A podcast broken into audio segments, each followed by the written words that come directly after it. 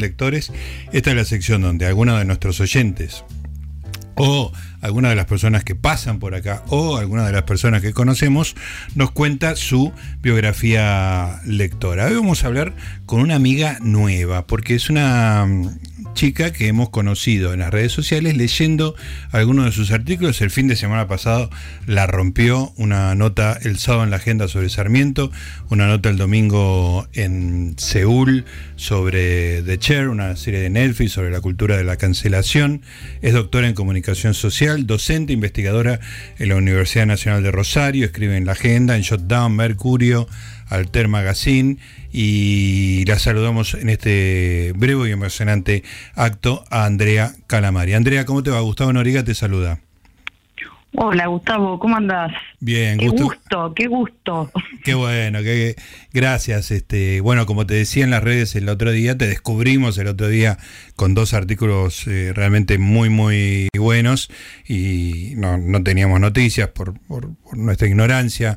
Este, mucha gente sí te conocía y me dice, no, escriben Shotdown, este, Mercurio, qué sé yo, y, bueno. En, em, realidad no me conocía mucha gente, acordemos que era Matías Bauso. Bueno, pero que no es poca gente Matías Bauso. Representa un montón, es verdad. Sí, a nivel lectura es como si fueran 100. Claro, claro, sí, sí, es un honor que te lea eh, Matías. Sí, yo te diría que sería un deshonor que no te lea, porque él lee a todos, lea lo malo, lo bueno, tiene una capacidad de lectura impresionante. Pero vamos a hablar de vos, de Andrea, no vamos a hablar de, Matías, que siempre está, lo tenemos acá presente como el lector número uno y autor también. Contame un poquito de, tus actividades, más allá de estos artículos que, que, que escribiste, que nos llamaron la atención muy, muy favorablemente. ¿Cuál es tu actividad, digamos, esto de la universidad? Universidad de Rosario. ¿Vos, estás en Rosario? Sí, sí, sí. Yo, bueno, vivo en realidad en Funes, que es una ciudad chiquita que está al lado de, Rosario, sería como el Gran Rosario, ¿no? Claro. Pero, pero trabajo en Rosario, ya doy clases en la universidad desde hace un montón, o sea, no soy ninguna chica, pero como dijiste. Eh, Yo lo mantengo, porque para mí son todos chicos. Bien, no, doy clases eh, en la universidad y, y bueno, hasta hace un año eh, me dediqué de lleno a la universidad y el año pasado salí del closet académico. Ajá. Podría decirlo de esa manera. Claro, y empezaste a publicar cosas que ya no, no tenían solamente que ver con tu actividad académica y, Claro, de alguna manera me cansó, la, de alguna manera no, me cansó definitivamente la escritura académica, la, la lectura de textos académicos, me, me cansan, me aburren, me aburre leerlos, me aburre escribirlos, y porque, bueno, están eh, muy reglamentados, es un género eh, en el que no se puede jugar demasiado. ¿no? Muy codificado. Y eso eh, llamaba la atención porque tanto la nota sobre Sarmiento del sábado y la de la serie de Netflix del domingo eran muy sueltas, personales, digamos, ¿no? Te, le ponías el cuerpo y tu personalidad a la nota, no era una cosa distante y, pretendidamente neutral.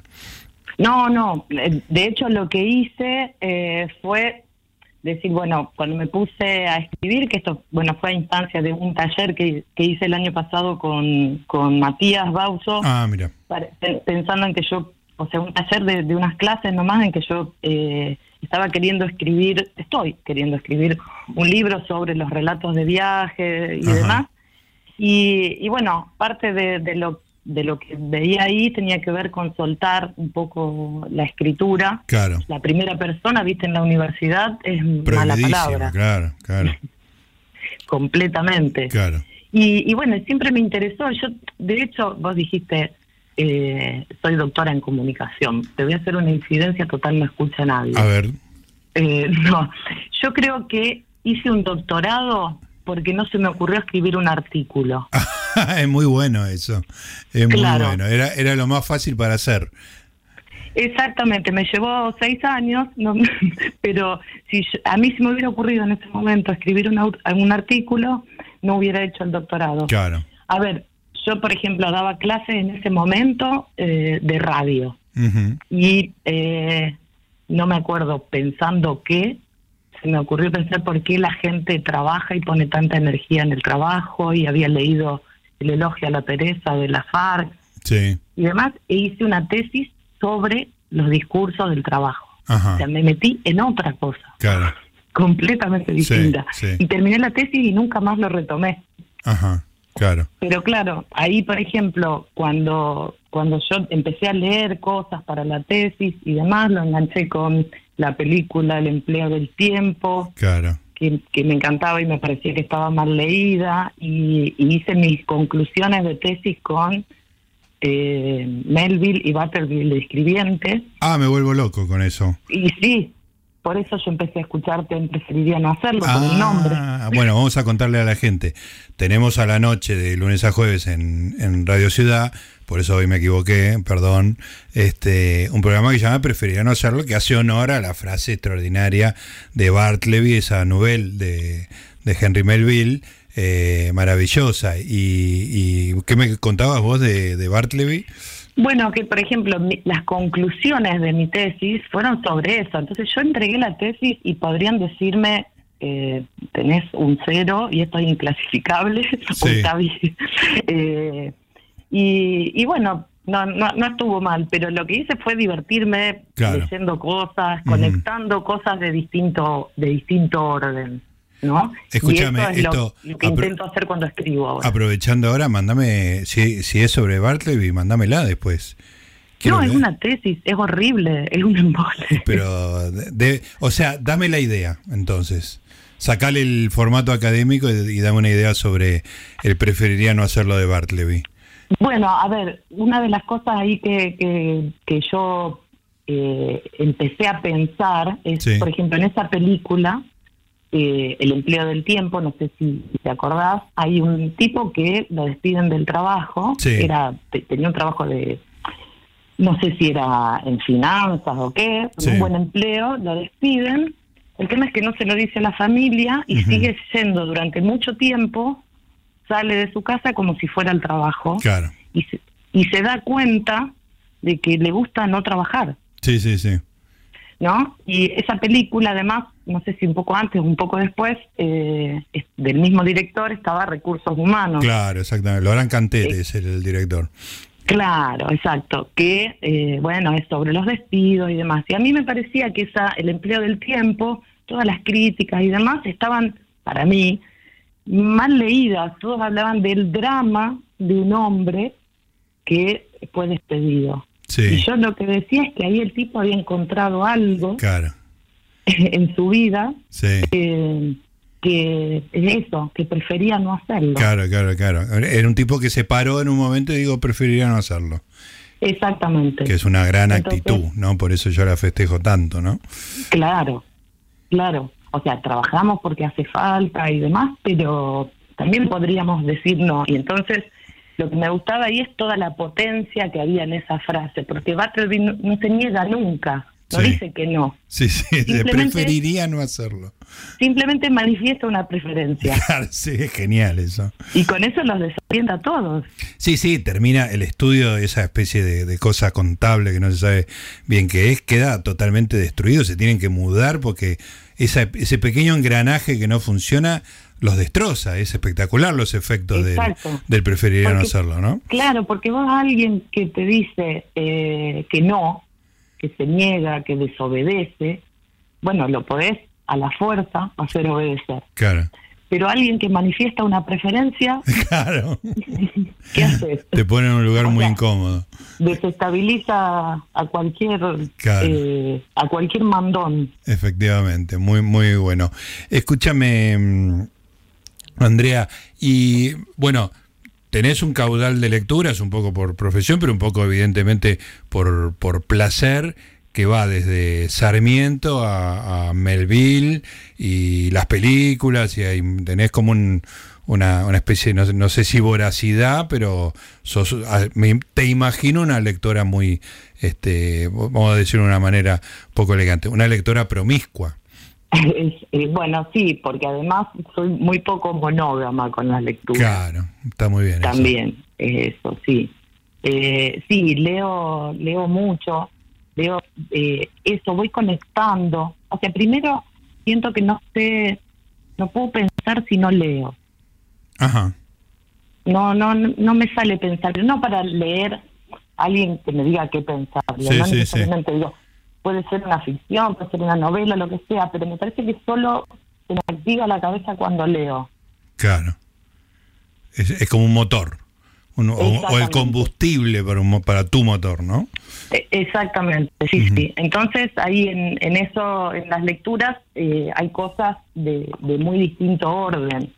Y, y justamente por eso de la promiscuidad, por ejemplo, me acuerdo cuando hacía la tesis, una profesora eh, muy cuadrada en ese sentido de, de las formas, me acuerdo que dijo, bueno, vos no podés mezclar a Foucault con Verón, con ese tono. claro, claro. Y, y yo, yo creo que sí. Y era eso, digo, me parece que hay cosas que sí se pueden mezclar Claro. y que está bueno cuando se mezclan. Está bien. Eh, y de, y de ese de ese revoltijo de cosas, nombrame cosas que estés leyendo, por ejemplo. Eh, bueno, ahora como estoy escribiendo mucho, eh, leo por ahí mucho en relación a lo que estoy escribiendo. Lo- estas historias de viajes, relatos de viajes habías dicho, ¿no? Por ejemplo, y la semana pasada me puse a releer el Facundo para, para esa nota, pero Claro. ahí busqué exactamente los dos capítulos que quería, que quería buscar. Pero Claro. tengo un montón de, de libros dando vueltas. Eh, estoy leyendo, por ejemplo, los ensayos de Lydia Davis, Ajá. que son so- sobre cómo escribe, o, o algunas recomendaciones de escritura que salió hace poco en Eterna Cadencia. Sí.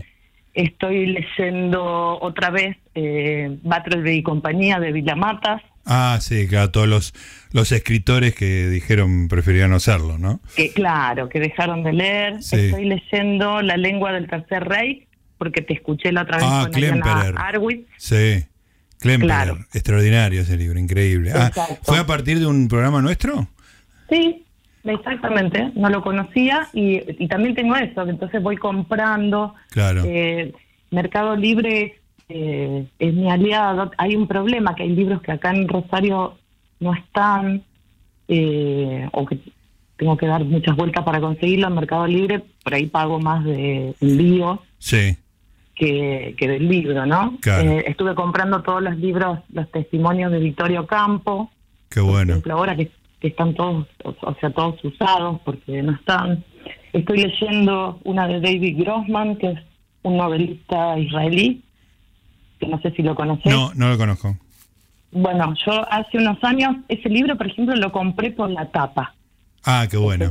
Es muy poco serio esto. No, al contrario. Pero- no, pero había acompañado a mi hija a buscar algunas cosas en Cúspide y, qué sé yo, en Cúspide no me gusta cómo, cómo están los libros acomodados, no, no es una librería en la que yo vaya, ¿no? Sí. Pero vi esta tapa, lo ojeé, me lo compré. Eh, es un novelista israelí que eh, es de la vida entera, es un libro de una, su personaje principal es una mujer que su hijo eh, comienza cuando llega su hijo eh, que había terminado el servicio militar en Israel y en vez de volverse decide enlistarse Ajá. y ella sabe que se va a morir Uf. porque y, y entonces piensa eh, todo el tiempo en, van a venir me van a golpear la puerta y me van a decir que se murió Qué tremendo. pero si yo me voy esa noticia nunca me la van a dar Claro, qué genial.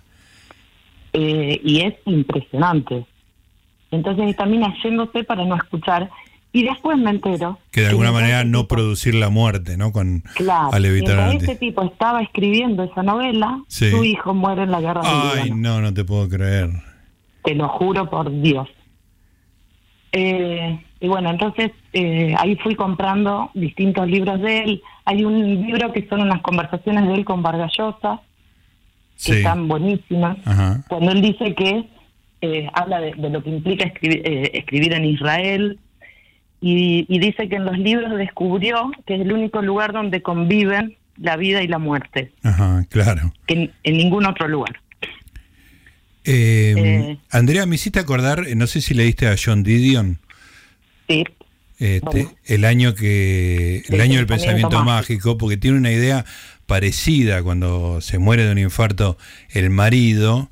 Bueno, cuenta el año siguiente, digamos, ¿no? Y tiene ese, ese pensamiento mágico que vos describías de, de Grossman, creo que se llama, este, porque ella no, por ejemplo, digamos, entre las cosas disparatadas que se le ocurren, este, no quería mm, eh, desprenderse de los zapatos del marido, porque decía, ¿y si vuelve con qué se, qué se va a poner en los pies? ¿No? Es hermoso y por eso es, claro, el pensamiento mágico. Bueno, de John Didion, ese es, es uno de los casos. Eh, yo en algún momento en un grupo de investigación que yo dirijo, estábamos trabajando escrituras de eh, autoficción, ¿no? Sí. Entonces, trabajamos, yo trabajé personalmente porque me gustaba mucho, ese libro y el siguiente, que es Noches Azules. Azules. Iba a decir blancas, pero esa es la gris. no, Noches azules. que es de cuando muere la hija. Claro. Y bueno, yo escribí un artículo para un congreso que hubo, pero claro, estaba un poco restringido ahí por, por las formas, pero porque a mí me parece que, que John Didion ahí hizo dos cosas muy diferentes. En el primero, ella con la muerte hace literatura, y en el segundo no se puede correr de lo que, a ver, Freud diría, eh, no está haciendo el duelo, sino está en melancolía. o sea, no puede salir de ahí. Claro. claro está atascada en el, en el dolor de la muerte de la hija, de Miranda. Claro. Entonces, con el primero hace literatura y me parece que es genial. Y el segundo, no, no, no arranca nunca. Me parece a mí, ¿va? Sí, sí, sí, no, es re interesante lo que decís. Este, son dos muertes distintas, ¿no? Este, una son dos muertes distintas y la agarró más, más vieja, era una hija y, y aparece aparecen cosas como de la culpa, pero no, me parece que, que no puede hacer algo con el dolor y convertirlo en literatura. Claro, qué, buena. Que, es lo que me gusta que hace Grossman. Claro. Ah, exactamente. Che, qué interesante todo. Escúchame, ¿cómo eras de, de niña? ¿Cuándo empezaste a, a, tener esa avidez por la lectura? Oh, mira, yo vengo de, yo nací en un pueblo al sur de Santa Fe que se llama Santa Isabel, Ajá. que está eh, la referencia te puedo decir al lado de Villa Cañas, donde nació Mirta. Buen dato ese. Claro. Eh, bueno, eh, plena en el medio de la pampa ahora sojera. Sí. mi, toda la familia de mi padre con, o sea, gente de campo, no con campo, gente de campo. Sí. Chacareros, digamos. Chacareros, claro. Sí. Y, pero mi, papá es el único que no se queda en el campo y es carpintero. Y mi mamá ama de casa. Bien. Los dos, primario completo. Nada más. Hasta ahí. Hasta ahí.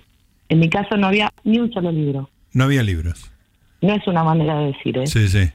No había, no había. libros y no había librería cerca, ni biblioteca, ni nada. Eh, la biblioteca de la escuela, por ejemplo, entonces, cuando yo era chica, o sea, soy así como el antiejemplo, ¿viste? Cuando dicen los programas de promoción de la lectura. Bueno, yo no, serviría de ejemplo de nada. o sea, no tuve ni, ni un familiar, ni una maestra de lengua en la primaria, ni una profesora en la secundaria, nadie. ¿Por qué me gustaba leer? No lo sé. Claro. Pero bueno, en la escuela los martes y jueves eh, a la tarde, yo iba a la mañana y a la tarde abría la biblioteca. Sí. Entonces, algunos voluntariamente nos ofrecíamos para ir a atender la biblioteca, ¿no? Sí. Eh, y yo iba y ahí agarraba lo que había. Claro, qué lindo. ¿Y qué edad tenía? ¿Qué, en, qué año Ahí, la verdad que no tengo idea, eh, pero supongo que cuarto grado habrá sido. No aprendí a leer antes eh, que nadie, nada de eso. Pero bueno, sacaba unos libros, me acuerdo que eran como una especie de, eran series, pero en libros, ¿no? Había unos que eran Susi, que entonces era Susi y el leñador, Susi la gitanilla, así, eh, de una chica que vivía en el bosque. Después había otro que eran los, eh, que era una chica que se llamaba Puck, sí, que, que estaba, la otra vez los busqué y dije, las tengo que comprar, eh, que estaba en un internado y también era ella con las amigas que vivían aventuras en distintos lugares. Y después había otros que eran amarillos, los de Puck eran blancos. Otros que eran amarillos, que eran los Hollister, que era una familia, Sí. Como con cinco chicos y demás, y tenían así aventura. Eso era lo que leía, no sé. Y después empecé a ir también a la biblioteca pública del pueblo, y había una señora que atendía, eh, también me acuerdo la cara, que no sé si tenía mucha idea, y yo sacaba cualquier cosa, Sí. te digo. Qué bueno. Eh, Sidney Sheldon, Sí. por ejemplo, o Walt Whitman. Ah, espectacular. Un rango totalmente Ah, amplio. Después me di cuenta lo que significaba uno u otro. Claro, claro. Pero en el momento era todo lectura. Era un, Claro. un torrente de cosas escritas. Sí, y lo que lloraba, o sea, siempre lloré con los libros, por ejemplo, Bien, corresponde eso. ¿no? Claro. Sí. Entonces los de Sidney Sheldon, eso había uno, no sé si era Sidney Sheldon o quién, que había un tipo que era el más lindo del mundo, que era piloto de avión y tenía un accidente y se le quemaba la cara. Uh. y Lo que sufrí con eso, Melodrama total. total. Bueno, ese tipo de cosas leía también. Qué lindo. Escúchame, Andrea, y me da curiosidad lo siguiente. Vos de repente descubrís fuera de tu mundo, de tu mundo cotidiano, descubrís los libros y es como que te agarra una pasión, lee, lee, biblioteca acá, biblioteca allá. ¿Cómo reaccionan a eso tus papás, el carpintero, el ama de casa? Eh, ¿Se enteran? ¿Es algo que vos les contaste o, o está, o es un mundo privado ese? No, a ver, eh, por eso te decía un poco como de- del mundo este sociocultural. O sea, en, en mi casa, sé que so- va a sonar medio mal, son geniales mis papás, pero digo, el- la educación no, eso no era un valor, Ajá, claro. ¿no? Era un, era un valor para ir progresar económicamente. Claro, de hecho, claro. por ejemplo, mis primos que se quedaron en el campo, del campo, son ricos.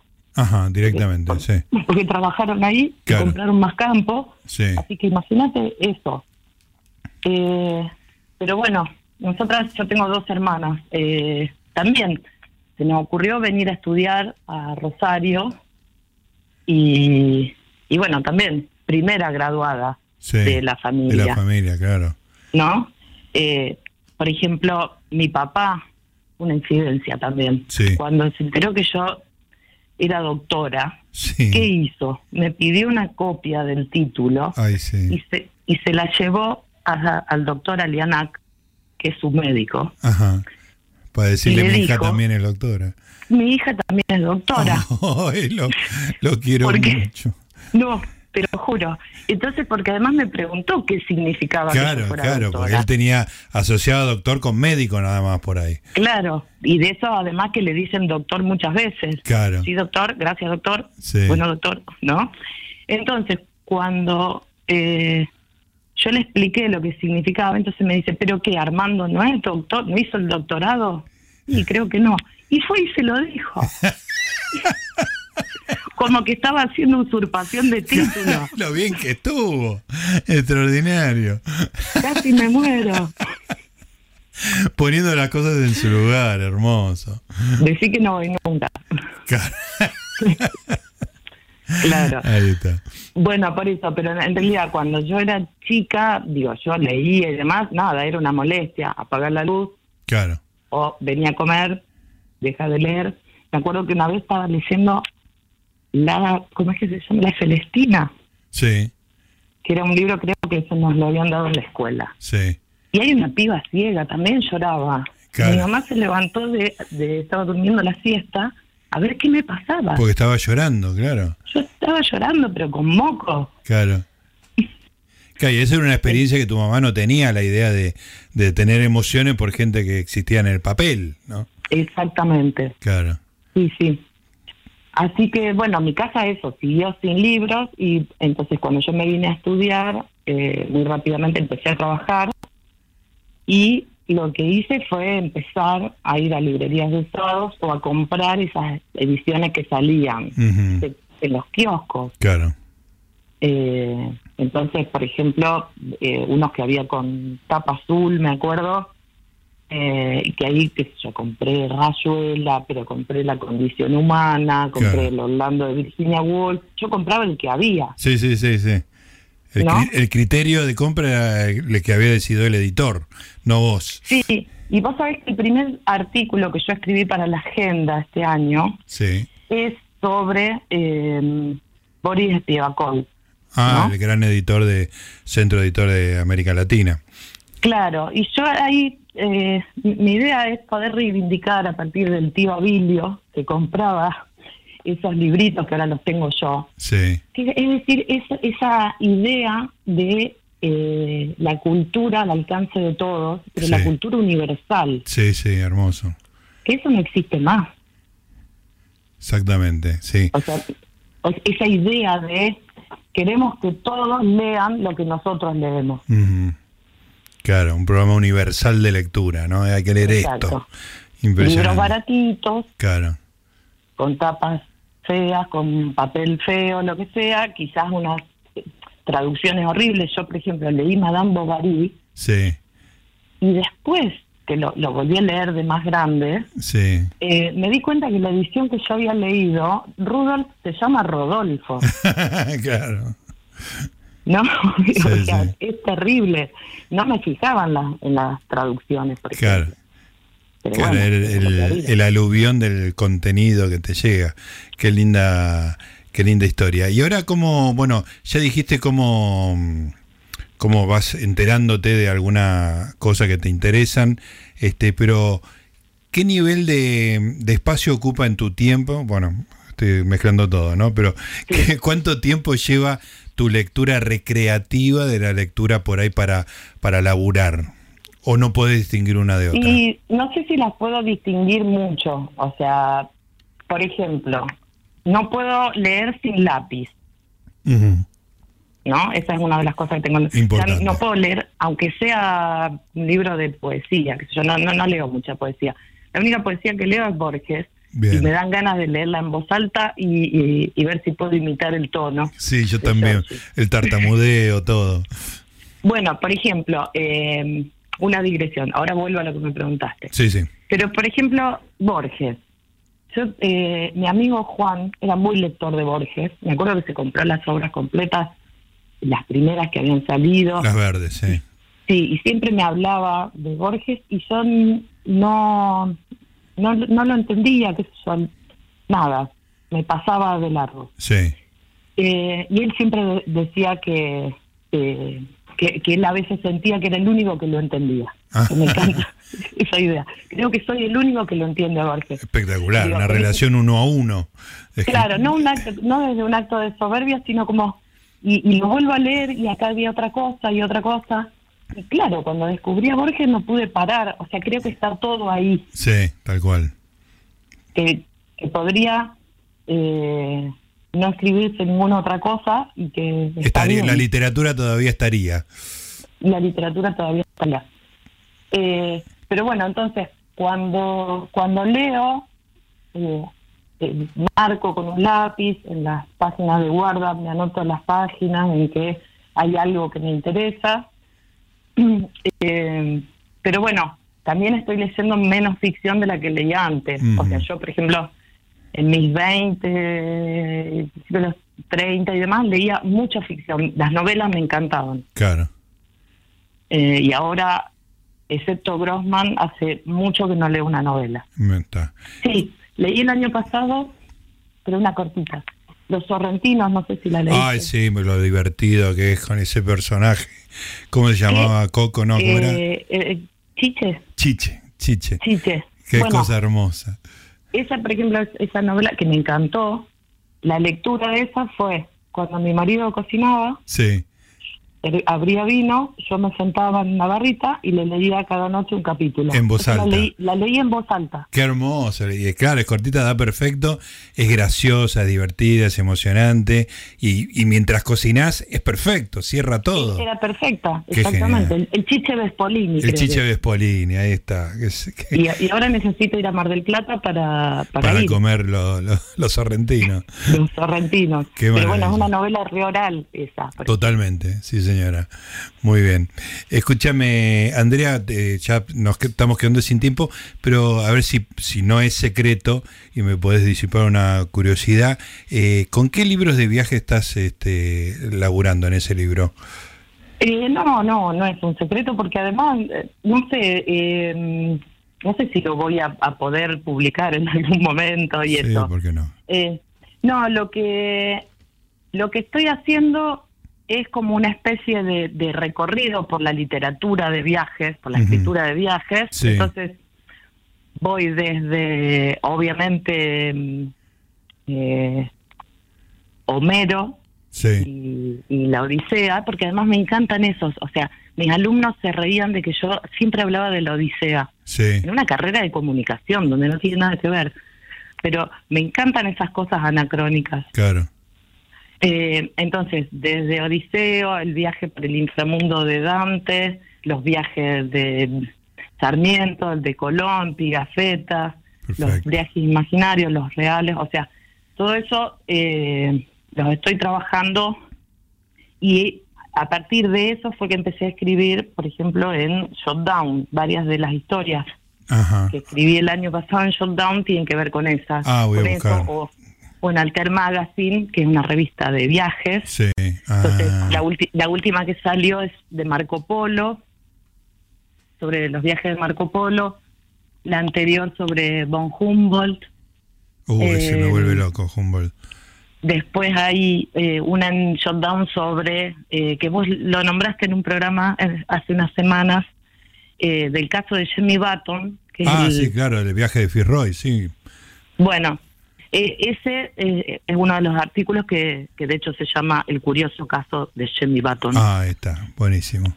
pero bueno, un poco o sea, la idea es desde, desde los relatos más antiguos hasta los actuales. Perfecto. Me va a encantar ese libro. Lo vas a publicar, me va a gustar y lo vamos a comentar acá. Ah, estaría muy bien. Así que ya, ya tenemos una cita.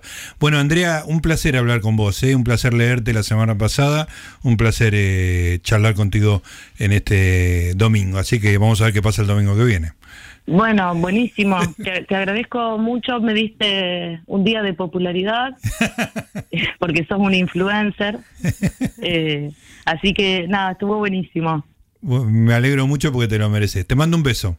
Muchas gracias, un beso, chau chau. Ahí estaba, Andrea Calamari. Para acordarme el nombre, yo tengo un problema con los nombres, si no lo tengo anotado, no me acuerdo. Entonces pienso en Andrés Calamaro y, sé que es como una mujer, Andrea Calamari. Le hacían chiste con los Calamari, Langostini, pero lo cierto es que es una, una voz que no habíamos escuchado y que por ahí empieza ahora con estas notas, con ese sacarse de encima lo académico, eh, a, encontrar su voz en otro registro y a encontrar lectores ahí, ¿eh? y la verdad que es súper inteligente, eh, muy sensible, escribe bárbaro, un placer. Y además es lectora, ¿por qué? Porque